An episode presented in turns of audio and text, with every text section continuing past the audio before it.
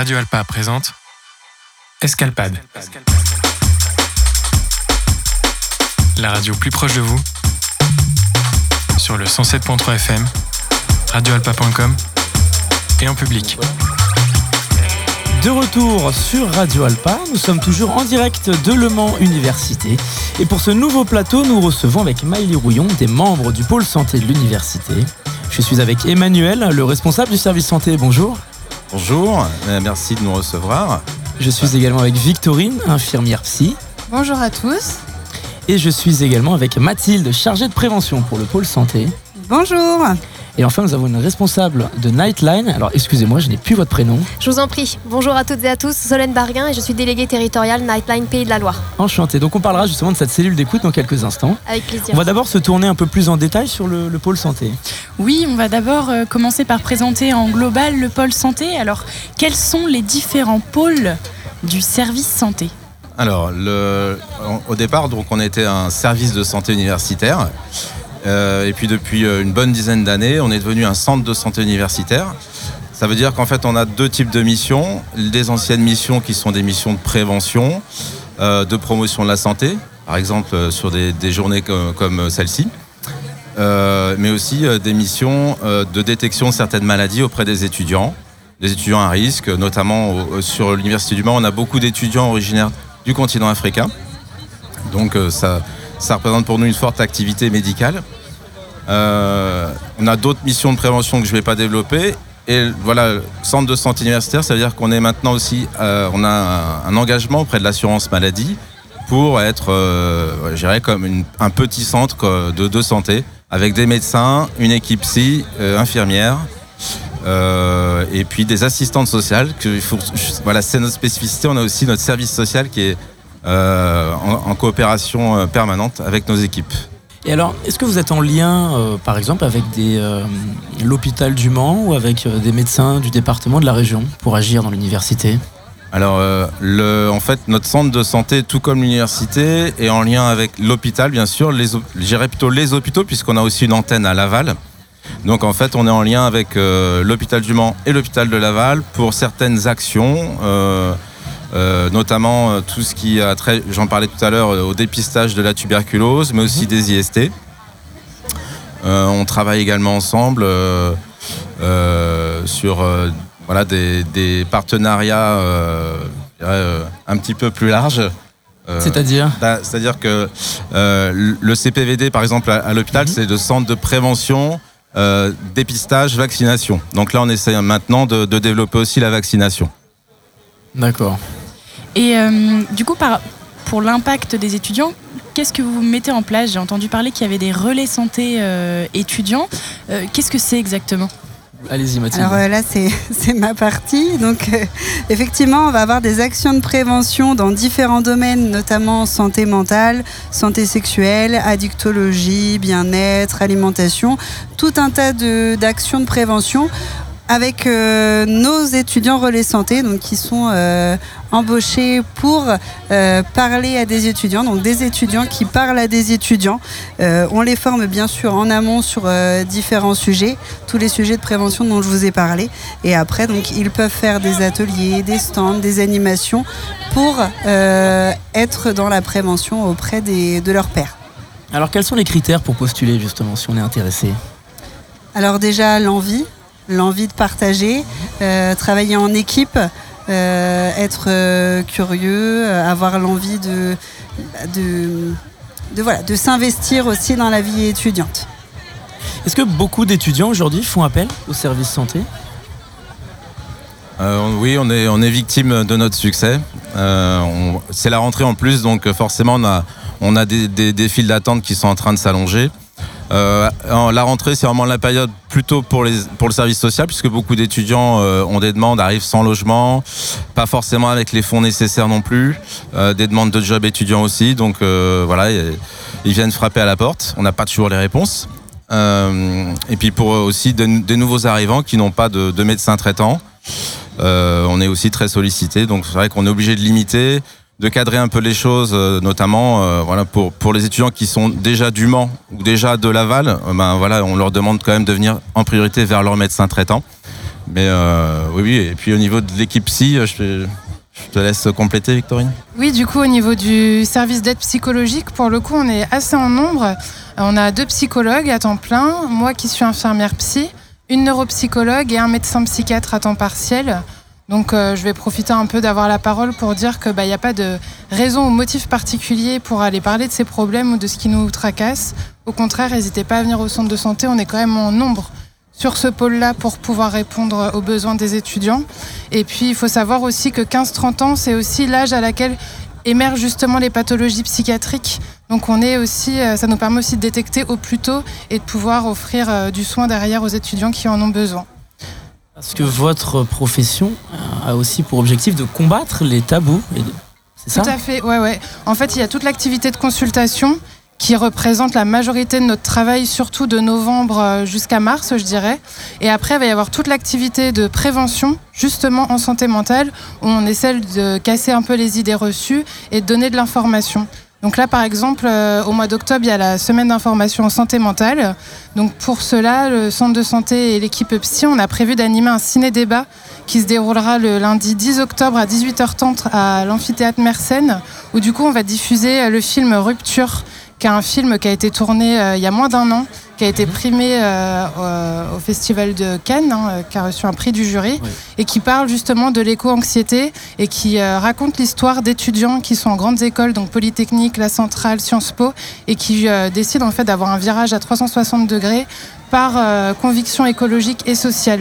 Donc c'est quelque chose d'actualité dont on entend parler et on a décidé euh, pour cette euh, semaine d'information de parler de ça, sachant que la thématique c'est santé mentale et environnement cette année. Nous savons tous depuis le, le Covid-19 que les étudiants ont malheureusement eu euh, beaucoup de mal à surmonter cette pandémie, notamment psychologiquement.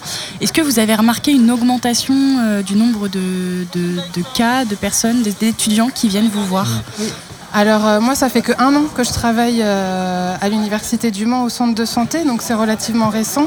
Mais euh, à l'époque, il y avait une psychologue. Alors il y avait un délai d'attente d'un mois et demi à peu près, mais une psychologue réussissait dans l'ensemble à répondre aux attentes. Maintenant, on est deux psychologues temps plein, plus moi à 60%. Et euh, je vous dis, de novembre jusqu'à avril, les consultations sont pleines. Donc oui, il y a une augmentation des troubles anxieux, je dirais, euh, troubles anxieux dépressifs. Le fait d'avoir été isolé et confiné pendant longtemps, c'est difficile pour les étudiants de supporter la pression euh, scolaire, de supporter les relations aux autres, d'être en amphithéâtre avec beaucoup de monde. Il y a des choses comme ça qu'on repère que le fait d'être resté enfermé, ben maintenant c'est plus difficile de se remettre euh, dans le bain à Vous proprement parliez dit. des maladies psychiques qui se développent le plus entre 20 et 30 ans, justement quand il y a un jeune avec un profil qui peut vous inquiéter. De quelle manière vous agissez avec des euh, acteurs extérieurs à l'université? Hôpitaux cliniques, des, euh, des hôpitaux psychiatriques ou même avec d'autres psys Comment est-ce que ça se passe Euh, bah, je dirais c'est vraiment au cas par cas. On a des étudiants par exemple qui ont déjà un médecin psychiatre référent, donc on va pas forcément rentrer dans la boucle, mais qui ont besoin d'un soutien psychologique, de voilà avoir un espace d'écoute régulièrement, donc qui va venir consulter une psychologue ou moi-même. Et puis à l'inverse, on a des étudiants qui arrivent avec des mal-être et puis qui développent leur pathologie psychiatrique. Donc là, on va être plusieurs acteurs, le médecin psychiatre, comme je disais tout à l'heure, le neuropsychologue qui peut intervenir, les psychologues aussi. Et après, c'est un suivi euh, par la psychothérapie, par les traitements quand vraiment il y en a besoin, des approches corporelles. euh, on va relayer. euh, Après, il y a certains jeunes qui relèvent directement de la fonction publique et donc qui sont directement dans des CMP où on va éviter de les faire venir vers nous. On va plutôt Ouais. orienter vers ces structures de soins quand c'est des pathologies mentales qui s'installent vraiment dans le temps. Alors on va s'intéresser d'un peu plus près maintenant à la cellule Nightline. Alors est-ce que vous pouvez déjà nous expliquer un peu l'objectif de cette cellule d'écoute? Effectivement, et avec plaisir. Je vous remercie en tout cas pour cette invitation. Alors Nightline, c'est un service d'écoute téléphonique et de chat qui est mis à disposition tous les jours de 21h à 2h30 et qui est tenu par des bénévoles étudiants qui sont formés à l'écoute active. Et au-delà, qui sont aussi guidés par quatre grands principes fonda- fondamentaux qui sont euh, l'absence de jugement, la confidentialité, l'anonymat et la non-directivité. Donc ce qu'on entend par non-directivité, c'est que ce n'est qu'à la demande expresse, explicitement formulée des étudiants qui appellent, qu'il y a une possibilité de redirection auprès de, euh, soutien, à l'instar par exemple du, SSU ou d'autres euh, euh, d'autres contacts professionnels de santé qui seraient en capacité de pouvoir répondre aux demandes précises formulées par les étudiants. Je rajoute aussi que c'est vraiment la, valeur ajoutée de cette, euh, de cette ligne d'écoute, c'est le soutien par les pairs. Je viens de vous dire qu'il s'agissait en tout cas d'une gestion par les bénévoles qui sont formés à l'écoute active et donc qui sont en capacité, en tant qu'étudiants, d'entendre aussi et de comprendre et de partager les expériences qui sont transmises. Et c'est donc vraiment une première clé d'entrée qui permet d'entamer un dialogue en toute euh, confidentialité, dans un respect, dans une bienveillance et qui permet par la suite après d'entamer un processus, un parcours éventuellement de soins pour l'étudiant qui appellerait. Et au final, quels sont les profils de jeunes qui vous accompagnent et qui vous suivent sur cette cellule d'écoute? Alors, en l'occurrence, nous, les, bénévoles, dans un souci de confidentialité et de jugement, encore une fois, et de non-jugement, pardon, on ne va pas définir des profils types. Il faut simplement communiquer sur le fait que ce sont des bénévoles qui ont à cœur d'accompagner, dans une logique encore de soutien par les pairs, d'autres étudiants. Euh, et qui sont donc sur les campus. L'importance en l'occurrence, c'est que euh, nous faisons appel à des bénévoles appelants qui sont présents sur place pour des raisons, vous en doutez bien, à la fois de logistique, mais indépendamment de ça aussi, pour être en capacité de pouvoir échanger en fluidité avec euh, les, appelants. C'est donc une cellule d'écoute qui agit aussi dans la prévention contre le suicide. Tout à fait. Euh, de quelle manière vous êtes en lien avec d'autres associations de ce sujet-là dans la région, d'associations qui luttent contre le suicide et qui plutôt agissent pour la prévention? Alors il y a une réflexion qui est à deux, échelles. Dans un premier temps, il y a un travail collaboratif qui est établi avec la ligne d'écoute nationale le 3114. Et lorsque les bénévoles appelants détectent en tout cas des appels avec euh, des risques suicidaires, et eh bien du coup il y a une redirection qui se fait auprès de cette ligne d'écoute qui est tenue par des euh, psychologues et des infirmiers et qui sont en capacité de pouvoir réagir.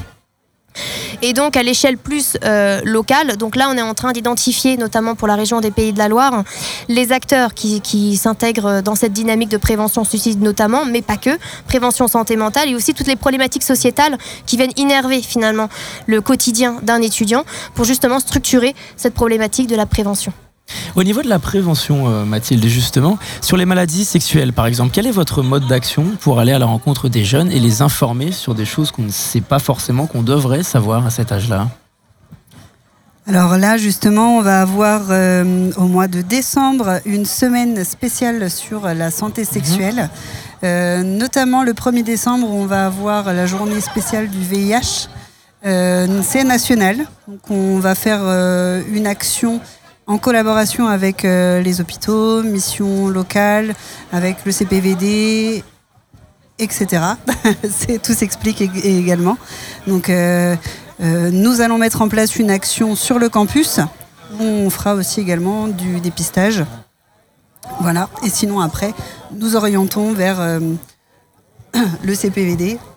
Est-ce que les jeunes à l'Université du Mans, en Sarthe, se dépistent encore beaucoup aujourd'hui? Ou est-ce qu'on observe une baisse, un désintérêt de l'importance du dépistage?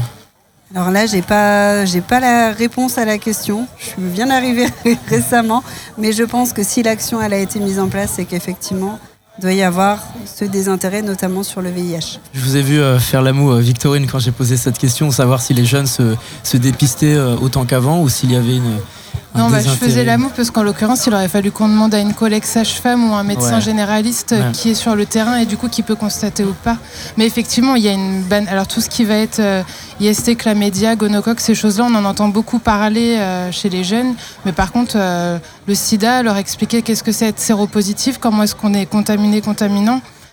Aujourd'hui, les jeunes générations, elles sont en difficulté pour répondre à ces questions-là. C'est comme si ça n'existait plus sujet de la variole du singe également, est-ce que vous avez mené des actions de prévention? Alors là, justement, pas encore. C'est normalement en cours, mais comme je vous dis, les personnes qui sont euh, qui, pourraient répondre à la question ne sont pas là. Euh, Parce qu'il y a eu beaucoup de désinformation sur cette maladie, puisqu'il est important de préciser que la variole du singe n'est pas une maladie sexuelle qu'on peut avoir à cause de rapports sexuels. Là aussi, quelles que soient les maladies, quels que soient les risques, vous opérez euh, au sein des amphis, au sein d'ateliers aussi Il y a des projets comme ça? Alors effectivement, on va avoir des projets qui vont être mis en place. Comme je vous dis, là, tout va être mis au fil de l'eau.